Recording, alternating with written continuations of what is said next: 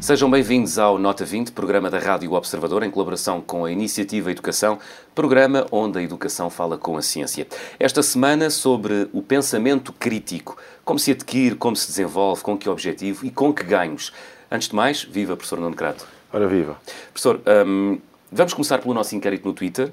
Uh, perguntámos aos nossos ouvintes o que é mais importante para o sentido crítico. Uh, conhecer a matéria ou uh, estratégias específicas? E a maioria, 72%, respondeu conhecer a matéria. O que é que diz o seu pensamento crítico sobre estes resultados? o meu pensamento crítico, melhor, aquilo que, que a ciência tem mostrado nos últimos tempos, é, é, simples, é que esses, os leitores têm razão. Hum. Na maioria têm razão. Ou seja, para desenvolver pensamento crítico, para ter uma atitude crítica perante qualquer tema, é necessário saber desse tema, porque senão tornamos-nos fala barato, que é uma coisa que nós não gostamos de ser, uhum. julgo eu. E uh, o, o, sentido crítico em si não é uma capacidade que se possa desenvolver separado das coisas. Não há pessoas que tenham sentido crítico. As pessoas podem ter atitudes críticas, podem ter, podem ser pessoas que, por natureza, gostem de contrariar o que os outros dizem. Uhum. Mas é o sentido crítico é uma é? coisa mais complexa uhum. que a nossa convidada nos vai explicar o que é. Desenvolve-se quando se conhece do assunto. E a ciência, nas últimas décadas, tem acentuado muito isso. O que nos traz aqui hoje é um, digamos, um passo à frente. Apesar disso, apesar de ser necessário conhecimento sobre aquilo que se vai discutir para exercer sobre isso um sentido crítico, será que há algo que possamos aprender e que possamos utilizar nas aulas para ajudar os alunos a desenvolver uhum. sentido crítico? E esse tema, que é um tema muito interessante, um passo à frente ainda dessa pergunta, é o que nos traz aqui a nossa convidada. Que se chama Raquel Lemos, é neuropsicóloga, professora de Neuropsicologia no ISPA e investigadora da Unidade de Neuropsiquiatria da Fundação Champalimau. Olá, Raquel Lemos. Olá, bom dia, muito Bem obrigada. Bem-vinda à Nota 20. Raquel, antes de mais, o que é o pensamento crítico? Muito bem, então o pensamento crítico pode ser definido uh, como a utilização de factos para criar julgamentos, de uma forma muito genérica. É mais ou menos aquilo que usamos no modelo científico. Portanto, eu preciso conhecer uh, a evidência científica que já há, ter uma nota eh, de imparcialidade perante eh, a, a, minha, a, minha, portanto, a minha leitura do problema, eh, olhar para os problemas de vários pontos de vista, portanto, perceber que uns defendem de uma maneira, outros defendem de outra, e eu ainda assim conseguir tirar um julgamento, portanto, julgar e tirar, ter uma opinião sobre esse assunto. Portanto, podemos dizer que quanto mais conhecemos sobre, o, como o professor Nuno Crato dizia, quanto mais factos soubermos sobre um determinado assunto, mais uh, apurado ou mais desenvolvido é o nosso pensamento crítico. Exatamente. Portanto, quanto mais eu souber, quanto mais conhecimento tiver sobre um assunto, maior capacidade terei de pensar nele de forma crítica. Podemos então concluir que o conhecimento é a matéria-prima ou a chave ou o elemento base do pensamento crítico. Isso mesmo. Portanto, o conhecimento será o ponto de partida. Eu preciso de conhecer para poder pensar criticamente sobre qualquer assunto. Uhum. Sobre esse assunto. o que me leva à pergunta como é que nós aprendemos? Como é que o nosso cérebro uh, se desenvolve? Como é que nós apreendemos o conhecimento? Muito bem, portanto, a aprendizagem, a aprendizagem é um processo. Há vários tipos de aprendizagem.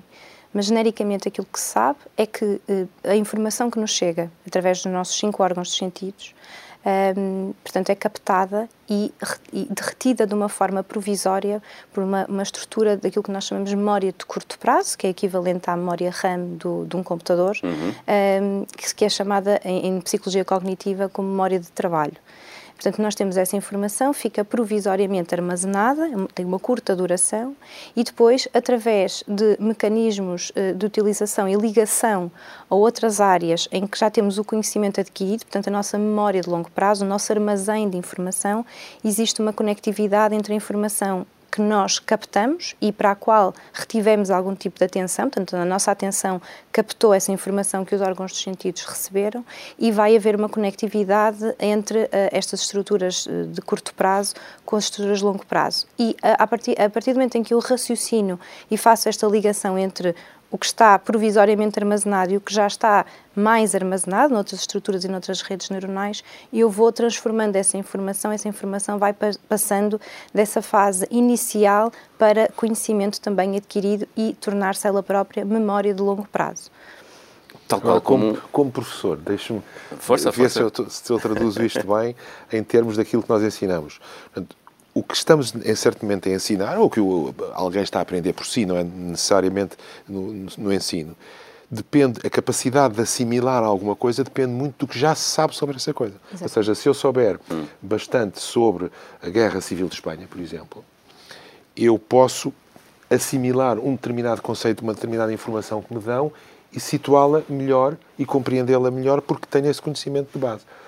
E isso, como agora voltando a ser professor, isso significa que é bom termos um currículo estruturado, ou seja, que os conhecimentos crescem uns em cima dos outros e daí a importância de nós sabermos em cada momento onde estamos e para onde vamos. Hum. No ensino, estou a dizer, estou a fazer uma tradução, não sei se, isso, isso, se correta, sim, mas sim, sim. no ensino, não é?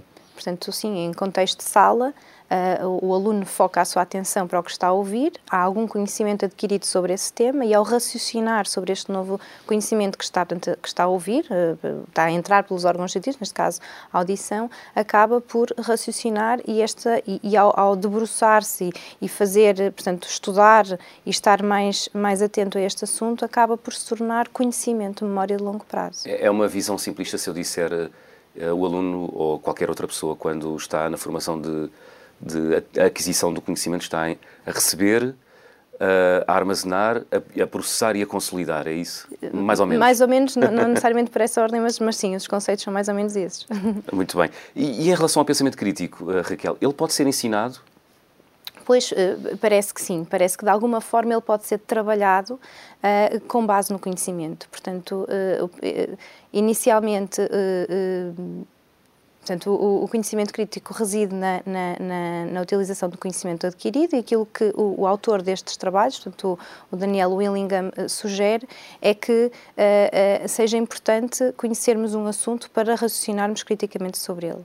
Portanto, ele define um, um, plano de cerca de quatro passos, uhum. em que inicialmente o professor, em contexto educativo, deverá identificar o que é o conhecimento, o pensamento crítico para aquele contexto específico de conhecimento, né? neste caso para aquela disciplina.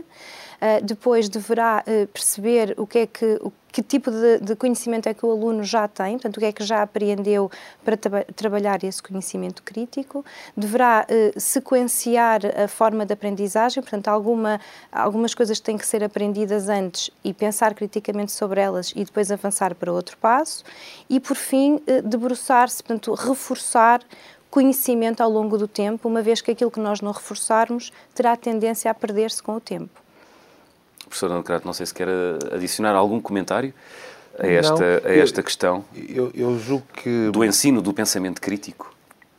Talvez situar um pouco isto, que uhum. é, nós estamos aqui a falar sobre um, um trabalho publicado eh, nas páginas da Iniciativa Educação de um psicólogo cognitivo muito conhecido norte-americano, que é o Daniel Willingham, que colabora connosco também e tem lá, já este já é o terceiro artigo dele uhum. na, nas nossas páginas e estes dois últimos artigos que, que, a, que a professora Raquel está aqui a, a ajudar-nos a entender são artigos que discutem exatamente isto, de como é que é possível eh, desenvolver o, o, o, sentido crítico no âmbito de cada disciplina e os passos devem ser dados. Ele dá alguns exemplos. O sentido crítico é importante em tudo. Matemática, matemática é assim, é assim, não há sentido crítico. Não, não, deve haver sentido crítico. Nós devemos desenvolver nos alunos um sentido uh, de crítico de olhar para as demonstrações, por exemplo, dizer, olha, será que este passo daqui uh, deriva de, exatamente daquele, ou será que eu estou a dar um salto de raciocínio? Isto é um sentido crítico em matemática que é importante desenvolver. Os jovens devem perceber a lógica, a estrutura de uma disciplina como é a matemática e para isso têm que entender os diversos passos de uma demonstração. Por exemplo, estou a dar um exemplo, ou em estatística, mecanismo, é? um mecanismo, um mecanismo, porque há uma lógica hum. na construção da matemática, não é uma coisa que se aprende um bocadinho aqui, outro bocadinho acolá, olha que curiosidade esta, que curiosidade aquela, que boa atividade interessante, que outra atividade interessante. Há uma lógica de uma estrutura. A história, para eu, não, para eu não estar sempre a falar de matemática, a história, mesma coisa, não é? A história tem uma estrutura, não se aprende um bocadinho aqui sobre os romanos, depois um bocadinho ali sobre a Guerra Civil de Espanha e depois um bocadinho sobre a Revolução Chinesa, uhum. porque são coisas a história é uma evolução de, de, de, da sociedade humana e, e, é importante na história também, julgo eu, desenvolver o sentido crítico, perceber será que esta interpretação do que se passou na Guerra Civil de Espanha é única, ou será que esta interpretação, uh, ou será que não é questionável este aspecto deste autor e daquele? Eu julgo que isso é uma das coisas fundamentais nós desenvolvemos nos jovens, não é? Uhum. Não é o fala barato, eu volto a insistir sobre isto, não é o dizer assim, ah, professora, não estou de acordo, não está de acordo porquê? Não sei, mas acho que mal. Acho mal. Não, acho, é, isso não vale. O que vale é, eu não percebo porque é que daqui se deduz aquilo. Isto deve ser entendido. E muitas e... vezes os próprios historiadores dizem: olha, de facto, isso é questionável. Isso que, isso que o aluno está a dizer é questionável. E há, há autores que acham que há outra interpretação. Uhum. Julgo que isto é uma coisa importante. Falou nos jovens, o que me leva à pergunta: uh, a partir de que idades é que se deve começar a aprender uh, de forma crítica? Há estudos que respondam a esta questão, eh, Raquel? Pois, de facto, não há, não há estudos que suportem uma idade ideal para iniciar o, o trabalho do pensamento crítico. Uh, aquilo que se sabe é que as crianças de idades mais precoces, mesmo no pré-escolar e, e, primeiro ciclo, já têm algum tipo de raciocínio associado à resolução de problemas, que é muito importante aqui depois, para mais tarde, trabalhar o sentido crítico. Uhum. Portanto, alguns estudos mostram que, que estas crianças, mesmo na ausência de uma instrução explícita, acabam por conseguir resolver problemas em idades mais, mais precoces. E isso sim já foi demonstrado cientificamente. Portanto, hum, eh, de qualquer forma, esta evidência o que nos mostra também é que as crianças têm mais aptidões e mais capacidades do que se calhar aquilo que pensamos uh, e, portanto, se calhar valerá a pena apostar em, em tentar trabalhar de alguma forma adaptada por, por educadores e pedagogos uh, o pensamento crítico em crianças mais, mais novas. Uhum. Há um problema, não sei se é um problema, mas há uma questão que tem a ver com a transferência do pensamento crítico. Um, o, o, o que me leva à pergunta: o pensamento crítico pode ser transferido porque aparentemente não, não é? Sim, aparentemente não, e não é só aparentemente, a ciência mostra que não, que de, que de facto não. Claro Portanto, o facto de eu dominar um assunto não significa que domino todos os assuntos. E aquilo que se tem mostrado com, com evidência científica. Ou seja, o pensamento crítico não é uma grelha de pensamento, não é uma forma de pensar. Eh, correto? Sim, não é uma forma de pensar. Ou seja, é um processo continuado sobre um determinado uh, assunto e sobre um determinado conhecimento. Exatamente, porque como ele assenta no conhecimento, eu tenho que conhecer sobre aquele tema em concreto para poder pensar criticamente sobre ele. Portanto, não é transversal. E a evidência científica mostra-nos isso mesmo. Portanto, mesmo em termos uh, de contexto escolar, existem algum, uh, algumas premissas que, que, por exemplo, estudar latim uhum. torna-se vantajoso para aprender uma série de línguas estrangeiras e a evidência mostra-nos que não é bem assim.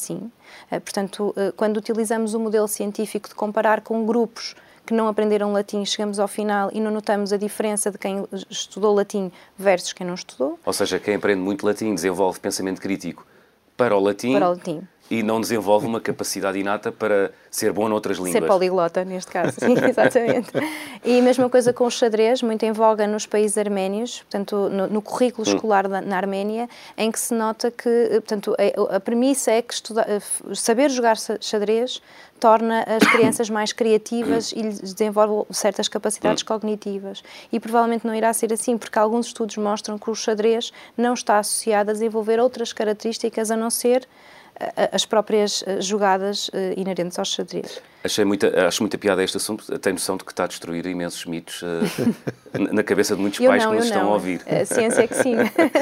há, há, um, há um... Mas isto são décadas. O que, o que a Raquel está aqui a dizer são décadas de investigação que, que, mostram isso tudo. A experiência do xadrez o que é das primeiras e mais, e mais repetidas, não é? E do latim também. também. Latim. E da música, o, uh, uh, que tem um nome muito engraçado que é o chamado efeito Mozart. Sim, exatamente. Que é os pais acharem que por, os, por, os filhos aprenderem música, desenvolvem pensamento crítico em relação a outras áreas do conhecimento. Ficam melhores na matemática. Por exemplo. mas não. Era, era bom. Era bom. não, mas a música vale por si própria. Eu acho às vezes nestas discussões que dá a impressão que estamos, a, estamos com uma visão utilitária da coisa. Não, a música é boa por ser claro, música. Claro, claro. O xadrez é bom por ser xadrez. Não vamos dizer que passa a ser bom porque ensina a matemática. Não ensina. Certo, certo é? sem dúvida. É importante é perceber que não é transversal este conhecimento, não é de que por adquirirmos conhecimento numa área conseguimos tornar-nos conhecedores de todas as áreas ou desenvolvermos certas Claro. aptidões cognitivas. Nem tão pouco, como dizíamos a meio da- de- deste programa, se transfere de uma área de, de saber para outra. Exatamente, não se transfere. Portanto, a evidência científica, não sou eu que o digo, não é? estou suportada em evidência científica que não mostra isso, de facto, que não transferimos conhecimento de umas áreas para as outras. Uhum. Raquel Lemos, muito obrigado Muito por ter vindo à. Nota 20 e Obrigada. por esta lição sobre pensamento crítico. Professor Nuno Crato, antes de fecharmos o programa de hoje, peço-lhe breves notas sobre o que importa reter sobre o pensamento crítico. Olha, eu, eu, eu gostei muito desta discussão toda. Acho que foi mu- muito clara. Acho que a nossa convidada foi muito clara.